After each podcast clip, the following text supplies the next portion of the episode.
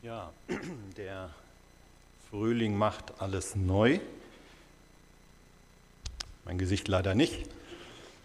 Aber zumindest meine Brille hat er neu gemacht. Ich hoffe, mit der klappt es auch. Heute ist wieder Sonntag. Mit diesen Worten hatte ich vor drei Wochen meine Predigt begonnen. Dann hatte ich versucht, euch ja, mit so einer Gedankenkette ein bisschen aufs Glatteis zu führen, hat nicht geklappt. Bei dem einen oder anderen klingelt es vielleicht, da ging es ja dann um den Sonntag und den Herrentag und den Tag des Herrn und dann waren wir ja beim Ruhetag, ob es ist oder nicht. Auf jeden Fall, ihr seid nicht arbeiten gegangen und ihr seid heute sogar alle wiedergekommen. Das ist schön. Ja, für mich ist der Sonntag oder ich denke, der Sonntag ist auch noch was anderes als ein Ruhetag. Wenn wir bedenken, warum wir uns auch heute hier versammelt haben, ich finde, man kann ihn auch zu Recht als einen Studientag bezeichnen. Ein Tag, an dem wir in besonderer Weise Gottes Wort studieren sollen. Durch das Lesen der Schrift, durch die Wortverkündigung und das Nachdenken darüber. Und dieses Studieren beinhaltet auch ein Untersuchen, ob das denn auch so mit der Bibel übereinstimmt, was man da hört und was verkündet wird.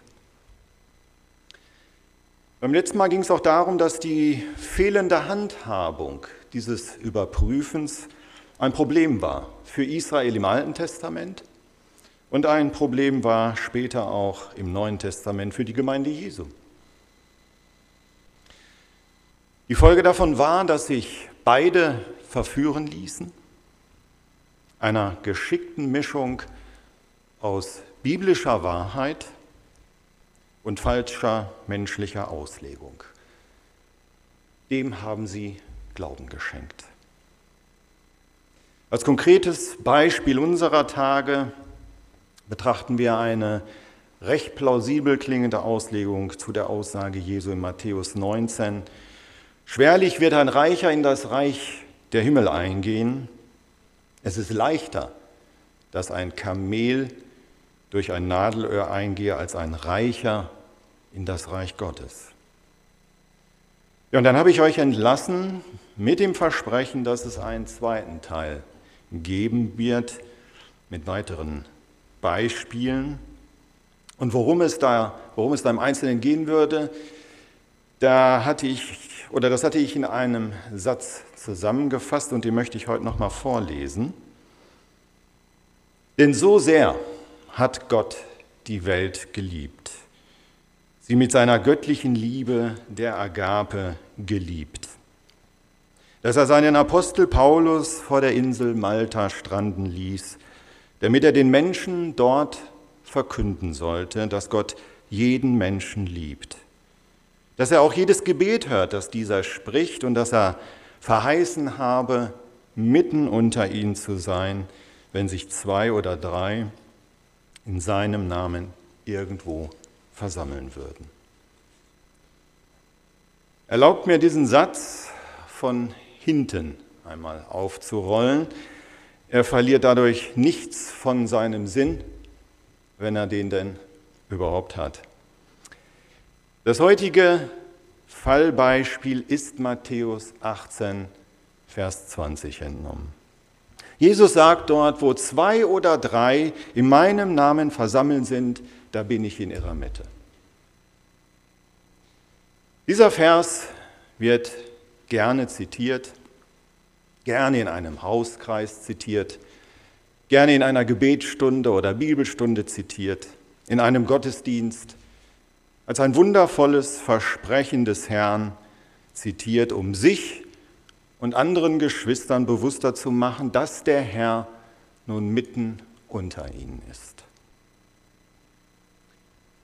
Da es wieder um biblische Wahrheit vermischt mit falscher menschlicher Auslegung geht, die Frage an euch, ist diese Auslegung richtig? Oder anders gefragt, was würdest du antworten, wenn dich jemand danach fragt, was Jesus mit diesem Satz gemeint hat.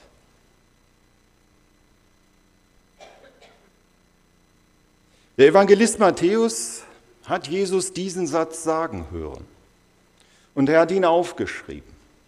Keiner von uns war so nah an der Quelle wie er. Ich fürchte, Matthäus würde uns darauf aufmerksam machen, dass er diesen einen Satz nicht isoliert in die Weltgeschichte gesetzt hat, sondern dass dieser Satz in einem Sinnzusammenhang steht. Er würde uns vermutlich darauf hinweisen, dass Jesus vor diesem einen Vers, den wir da zitieren, einige wichtige Einzelheiten gesagt hat. Details, die eine bestimmte Situation betreffen. Und dass es in dieser besagten Situation nicht um ein Zusammenkommen von Gläubigen an irgendeinem Ort geht, sondern um eine sehr heikle Ausnahmesituation. Es fällt in der Tat auf, dass Vers 20 gerne zitiert wird als Zuspruch an Gläubige, wohingegen die Verse davor 15, 16, 17, 18, 19 unter den Tisch fallen. Und sie müssen auch zwangsläufig unter den Tisch fallen, weil sie in die eben genannte Auslegung von Vers 20 nämlich auch gar nicht hineinpassen. So etwas ist aber nichts anderes als ein Bibelgepicke, wie es jemand mal genannt hat. Bedenken wir es gut. Jedes Mal, wenn wir die Bibel zitieren, zitieren wir niemand Geringeren als unseren Schöpfer. Wir zitieren Gott. Es ist sein Buch, es ist sein Wort. Im Fall von Matthäus 18 zitieren wir den Sohn Gottes, also die allerhöchste Instanz, die es gibt.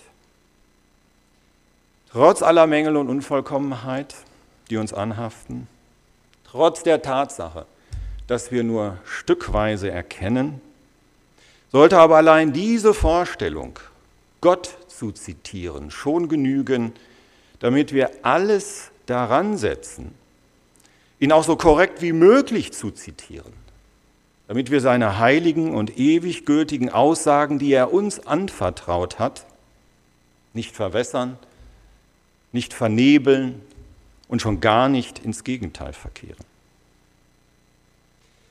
Wie ein solches, wie ein solches ins Gegenteil verkehren ja aus, aussehen kann und passieren kann, das hatten wir ja letztes Mal am Beispiel von Jesu Aussage über den Reichen und das Nadelöhr gesehen. Eine so krasse Mixtur ist die Auslegung von Matthäus 18, 20 hier nicht, aber indem ich in dem Vers die Bedeutung eines allgemeingültigen Zuspruchs nur sehe, führt das zu einer einseitigen Hervorgeben, Her, äh, ähm, Hervorhebung. Es wird ja häufig auch nur dieser Vers zitiert. Aber diese einseitige Hervorhebung ist erstens von Jesus überhaupt gar nicht gewollt, gar nicht beabsichtigt hier. Und die zweitens dazu führt, diesen Vers eben dermaßen in den Lichtkegel zu stellen, dass die gleich wichtigen Verse davor, die Jesus gesagt hat, völlig im Dunkeln bleiben und deshalb auch kaum Erwähnung finden. Hätte Jesus mit diesem Vers 20 einen Zuspruch an Gläubige beabsichtigt, dann stände hier eine Formulierung, wie sie an anderen Stellen der Evangelien auch steht, etwa so, wo zwei oder drei versammelt sind von denen, die an mich glauben, da bin ich in ihrer Mitte. Steht hier aber nicht. Dafür finden wir einen Ausdruck, der besondere Beachtung verdient, weil er sozusagen der Schlüssel ist zum Gesamtverständnis. Jesus sagt, wo zwei oder drei versammelt sind, in meinem Namen. In meinem Namen. Die Worte in meinem Namen kennzeichnen, dass Jesus hier eine Situation meint, in der zwei oder drei anstelle seiner Person zusammenkommen, um für ihn etwas zu tun, wozu er sie beauftragt hat. Vers 20 ist in gewisser Weise eine Zusage, aber eine Zusage nur für diesen speziellen, von ihm erteilten Auftrag. Und dieser Auftrag findet sich in allen Einzelheiten in den fünf Versen davor. Und deswegen beginnt der Vers 20 auch mit einem Denn. Mit einem Denn. Er liefert also sowohl eine Fortführung als auch eine Begründung für das Vorhergehende. Und das zeigt doch ganz klar, die Verse 15 bis 20 bilden einen zusammengehörigen Sinnabschnitt, aus dem ich nicht einfach einen Vers, den letzten herausnehmen kann und sozusagen umdeuten kann. Und diese Verse bilden nicht nur einen Sinnabschnitt, sie beschreiben einen Ablauf einen ganz konkreten Ablauf. Sie beschreiben, wie Gott möchte, dass Gemeindezucht, wie wir es nennen, in seinem Auftrag stattzufinden hat. Und deshalb bauen diese Verse auch logisch aufeinander auf. Und in dieser Abfolge bildet der Vers 20 den Abschluss. Ein dringend benötigter Abschluss, wie ich finde. Und zwar für diejenigen nämlich, die den heiklen Auftrag haben, Gemeindezucht notfalls bis zum bitteren Ende, den beschreibt Jesus ja hier, bis zum bitteren Ende, bis zum Ausschluss des Bruders oder der Schwester durchführen zu müssen. Und die eben von vielleicht von anderen Mitgeschwistern darin verunsichert werden oder auch selber unsicher werden, weil es ja auch noch die anderen Worte Jesu gibt. Zum Beispiel die, wer von euch ohne Sünde ist, der werfe den ersten Stein. Oder ziehe zuerst den Balken aus deinem Auge und dann wirst du klar sehen, um den Splitter aus dem Auge deines Bruders zu ziehen. Diejenigen, die sich an die Vorgaben von Vorgaben Gottes von Matthäus 18 halten, also die zum Beispiel zuvor genannten zwei oder drei Zeugen, die handelnden Brüder, die Gemeinde, sie alle sollen wissen, von Christus wissen, kommt es zu diesem folgenschweren Schritt eines Ausschlusses aus der Gemeinschaft der Gläubigen. Verspricht ihnen der Herr, in ihrer Mitte zu sein. Und er drückt damit aus, dass er alles mit angehört hat, alles mit angesehen hat, auch ihren inneren Kampf miterlebt hat, ihr Ringen, und dass er am Ende ihrer Entscheidung mitträgt. Christus weiß es besser als wir. Sünde muss begegnet werden. Oder Sie wird sowohl denjenigen zerstören, der sie begeht, als auch diejenigen, die sie tolerieren. Und uns sollte auch dieses bewusst sein. Gott mag auch heute noch in übernatürlicher Weise handeln, um seine Gemeinde zu reinigen. Aber er hat die Verantwortung dafür in erster Linie der Gemeinde selber übertragen. Ich will jetzt auf den Abschnitt nicht weiter eingehen, das sprengt hier den Rahmen. Wir bleiben bei unserem Thema. Ich denke, dass auch an diesem Beispiel deutlich geworden ist, wie leicht sich biblische Wahrheit mit falscher menschlicher Auslegung vermischen kann und das sogar in aller allerbester Absicht.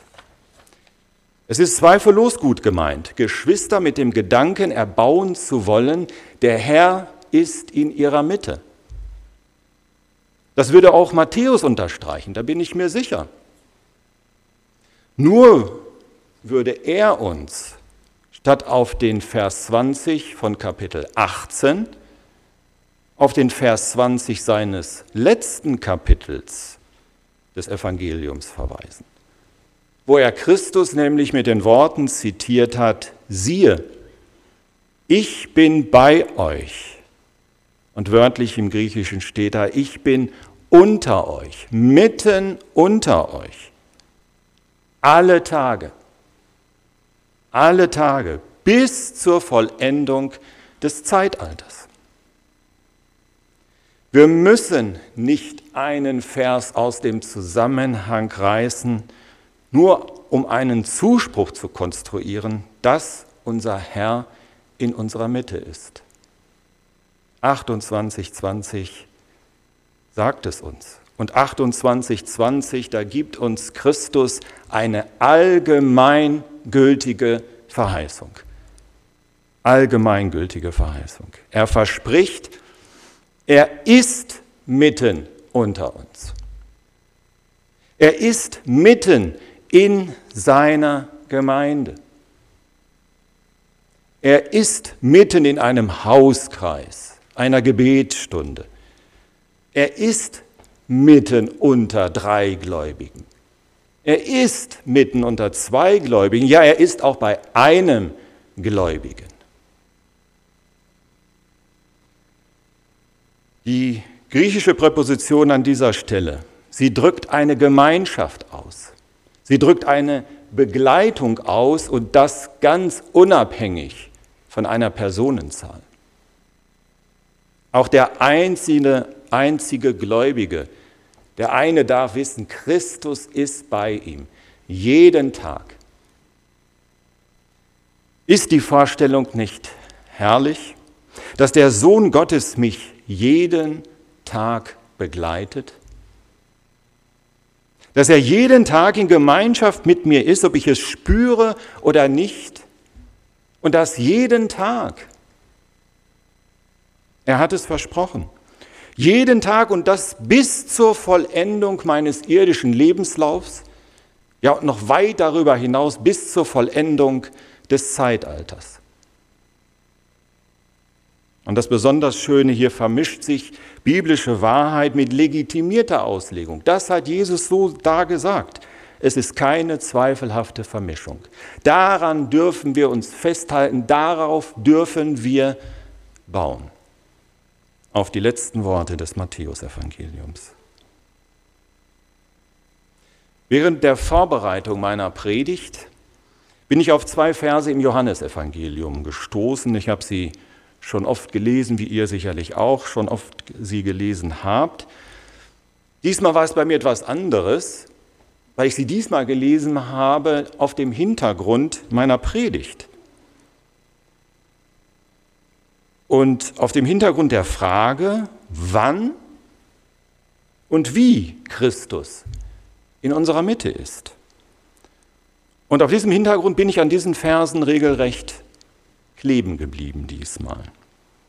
Und ich möchte mal wagen zu sagen, sie sind mir in, in Tiefe und Schönheit und Radikalität ganz neu aufgegangen. Und sie passen, wie ich meine, sehr gut hierhin, weil sie wie, ja, wie wohl kein anderes Wort der Bibel beschreiben, wie unfassbar nah, wie unfassbar nah Gott seinen Kindern ist. Es geht um Johannes 1, die Verse 12 und 13. In Vers 12 schreibt Johannes, dass Jesus Christus denen, die an ihn glauben, das Recht gab, die Macht gab, die Vollmacht gab, Kinder Gottes zu werden. Und in Vers 13 führt er diesen Gedanken weiter, dass nämlich diese Gläubigen nicht Kinder Gottes werden aus Geblüt, das heißt, weil es ihr ererbtes Recht wäre, Nein, Adam hat dieses Recht im Paradies zerstört. Diese Gläubigen sind es auch nicht aus dem Willen des Fleisches, also aus ihrem eigenen Willen heraus. Nein, da ist kein Gerechter und da ist keiner, der Gott sucht. So steht es im Römerbrief. Und diese Gläubigen sind es auch nicht aus dem Willen des Mannes, also aus dem Willen der Eltern. Weder Vater noch Mutter können ihren Glauben an ihre Kinder vererben. Wir kennen den Vers, den Spruch, Gott hat Kinder, aber er hat keine Enkelkinder. Und dann, und dann, zum Schluss von Vers 13, kommt Johannes, wie ich finde, zu einem gewaltigen Höhepunkt. Er schreibt nämlich, dass Christus demjenigen das Recht gibt, ein Kind Gottes zu werden, der, und jetzt kommt's, aus Gott geboren ist. Aus Gott geboren. Drei Worte. Drei Worte, die ein wahrer Schatz sind an Tiefe, Schönheit und Radikalität, wie ich finde. Versuchen wir den Schatz doch mal auszugraben. Johannes notiert zuerst dreimal, wie man nicht ein Kind Gottes wird. Nicht aus dem eigenen Willen, nicht aus dem Willen des Fleisches, auch nicht aus dem Willen des Mannes. Und dann schreibt er, wie dieses Wunder aber nun wirklich geschieht. Und jetzt heißt es nicht aus dem Willen Gottes, sondern der wird ein Kind Gottes, der aus Gott geboren ist. Und das ist weit mehr als bloßer Wille Gottes. Das ist ganz was anderes. Aus Gott geboren. Im Griechischen steht hier das Wörtchen Eck und seine Bedeutung ist wirklich aus. Zum Beispiel verwendet für eine Quelle, aus der etwas herausfließt. Ich habe im griechischen Wörterbuch nachgeschaut und da findet sich wirklich der Eintrag, dass Eck in Ausdrücken steht, die sich auf den Geburtsvorgang beziehen. Gott sagt damit, mit diesen Worten, jedem Gläubigen, mein Kind, du bist nicht aus meinem Willen heraus geboren, nicht abstrakt durch einen Gedanken von mir entstanden,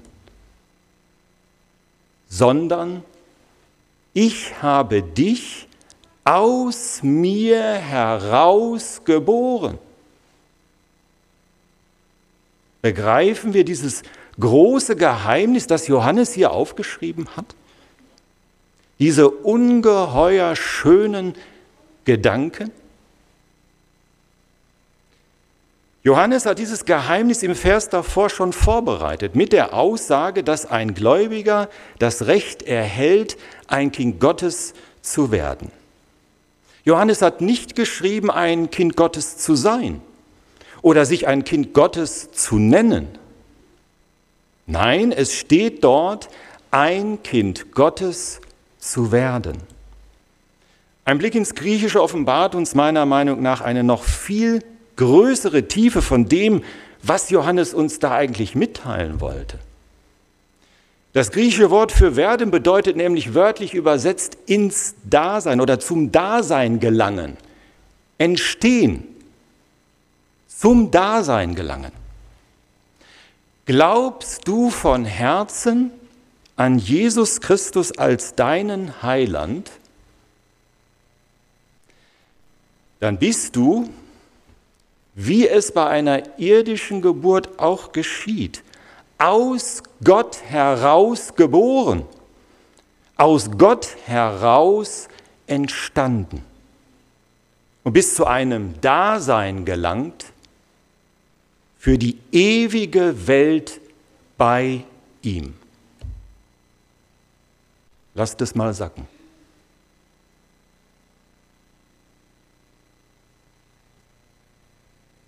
Kann eine Geburt rückgängig gemacht werden? Nein, das kann sie nicht. Und das kann erst recht keine Geburt, die aus Gott heraus stattgefunden hat. Die Geburt aus Gott ist ein für allemal geschehen. Und das unterstreicht Johannes noch zusätzlich mit der Zeitform, die er hier dem Verb gegeben hat. Mit dieser geistlichen Geburt, diesem von neuem geboren werden, wie, Jesus es dem Johannes in äh, Nikodemus, also Jesus dem Nikodemus erklärt hat in Johannes 3, mit diesem von neuem geboren werden, sind wir Teilhaber der göttlichen Natur geworden. Teilhaber der göttlichen Natur. Und das sage nicht ich, das hat Petrus geschrieben. Das sind Worte von Petrus in seinem zweiten Brief, wo er von diesem Geheimnis der Geburt aus Gott schreibt. Teilhaber der göttlichen Natur. Und in seinem ersten Brief hat Petrus dieses wertvolle und wundervolle Geheimnis bereits anklingen lassen, indem er schreibt, dass ein Gläubiger wiedergeboren worden ist, nicht aus vergänglichem Samen, also nicht aus dem Samen eines Mannes, sondern aus unvergänglichem Samen, also aus unsterblichem, ewigem Samen, denn das ist die weitere Bedeutung des griechischen Wortes. Unvergänglicher, unsterblicher, ewiger Same. Paulus benutzt das gleiche Adjektiv im Römerbrief, wo er uns von der Herrlichkeit des unvergänglichen Gottes berichtet. Das gleiche Wort. Wir dürfen also mit Fug und Recht auch von einem göttlichen Samen sprechen, aus dem wir, der Gläubige, geboren wurden. Ein göttlicher Same. Und damit ist logischerweise auch der Punkt der Heilsgewissheit berührt. Ein Wesen aus göttlichem Samen, noch dazu aus Gott heraus geboren, kann nicht den zweiten Tod sterben. Das heißt verloren gehen. Überlegen wir noch mal kurz, was es heißt, aus einer Mutter geboren zu sein. Es bedeutet doch, ich stamme von dieser Mutter ab. Ich bin ihr Fleisch und ihr Blut. Ich besitze Eigenschaften von ihr. Ich besitze Wesenszüge von ihr. Es gibt in der ganzen Schöpfung kein festeres Band, keine engere, innigere Verbundenheit als diejenige, die durch eine Geburt entsteht. Wenn ein Baby aus dem Leib der Frau herauskommt und durch die Nabelschnur noch sichtbar mit ihr verbunden ist. Dass das doch auf diese Weise überhaupt abläuft, das haben wir uns doch nicht ausgedacht. Das hat sich Gott ausgedacht. Das war sein Plan. Und er hat es so umgesetzt. Und es ist derselbe Gott, der uns zuruft, meine Kinder sind aus mir heraus geboren. Ist das nicht unfassbar nah? Ist das nicht unfassbar nah? Kann man Gott noch näher sein? Als durch eine Geburt aus ihm heraus? Kehren wir zum Schluss zu unserem Ausgangspunkt zurück. Die nicht selten vorgebrachte Auslegung von Matthäus 18,20, wie ich sie geschildert habe, ist ein weiteres Beispiel, wie biblische Wahrheit und ja, falsche menschliche Auslegung trifft mit den entsprechenden Folgen. Wir haben damit den letzten Teil meines ominösen Satzes ein bisschen abgearbeitet bleiben noch ein paar Teile, vier Teile. Und ich möchte auch jetzt zum Schluss noch mal kurz vorlesen, was denn jetzt übrig bleibt. Denn so sehr hat Gott die Welt geliebt, sie mit seiner göttlichen Liebe der Agape geliebt, dass er seinen Apostel Paulus vor der Insel Malta stranden ließ, damit er den Menschen dort verkünden sollte, dass Gott jeden Menschen liebt und dass er auch jedes Gebet hört, das dieser spricht. Die Teile schauen wir uns noch an und jetzt möchte ich mit uns beten.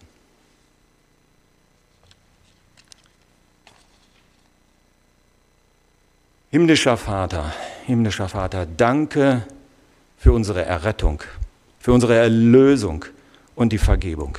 Sie sind schon reichlich unverdiente Gnade für uns, die wir da von dir erhalten. Und dass wir lesen und erfahren dürfen von Johannes, dass wir auch noch aus dir heraus geboren sind, aus göttlichem Samen wiedergeboren sind, Teilhaber deiner göttlichen Natur sein dürfen. Das ist schlicht unfassbare Gnade. Wir wollen dir dafür danken, von Herzen, von Herzen danken. Auch wenn wir jetzt überhaupt noch gar nicht wirklich begreifen, was das am Ende bedeuten wird. Lass uns alle das erkennen, wie nahe wir dir sein dürfen, wie du das geplant hast und umgesetzt hast. Dieses Geheimnis der Wiedergeburt. Und lass es uns ein Ansporn sein, dich von ganzem Herzen, mit ganzer Kraft und ganzer Seele zu lieben, wie du es verdient hast. Amen.